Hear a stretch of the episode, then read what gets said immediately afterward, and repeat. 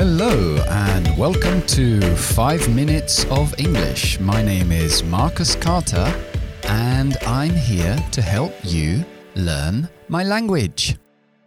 Okay, thank you very much. Hoy vamos a ver todas las formas que existen bueno, casi todas, para decir gracias. Por supuesto, está el eh, clásico thank you. Recuerda que es thank you, pero me llevo la K a la siguiente palabra, entonces digo thank you, thank you, thank you so much, thank you very much. Eso es el más básico. Si quiero ser más informal, puedo decir thanks. Incluso puedo decir cheers, como salud, cheers. Es muy británico esa. Y si quieres ser súper informal y súper británico, ta.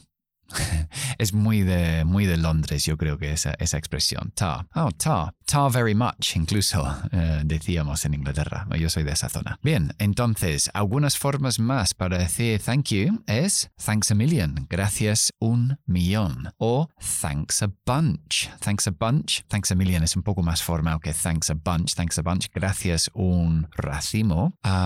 otra forma de decirlo es uh, I can't thank you enough. Esto ya es muy formal, queda muy bien. No puedo darte las gracias lo suficiente. I can't thank you enough. Bien, pues ahí tenéis uh, seis o siete formas diferentes de decir thank you en inglés. Ya sabéis que, que, somos muy de, a lo mejor fallamos en otras cosas, pero please y thank you lo decimos uh, siempre. Y bueno, eh, también se puede decir uh, I really appreciate it o I appreciate it.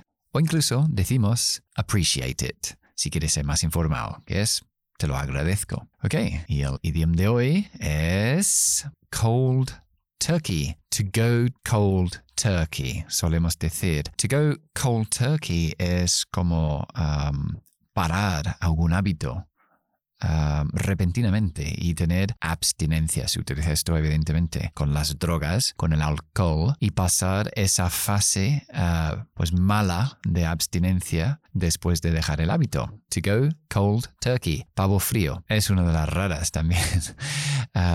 pero bueno, está bien saberlo. Puedes decir, I gave up um, chocolate last week and uh, I went cold turkey for a few days. Dejé el chocolate y estuve en, con síntomas de, de, abstinencia unos días. Ok, eso es todo por hoy. I hope you enjoyed the program as much as I did. Recuerda que estoy en TikTok, Instagram, publicando a diario otras cositas para ayudaros en este viaje de aprender inglés. Y por supuesto, nos veremos en el siguiente podcast que publico todos los días. Hasta entonces, bye bye.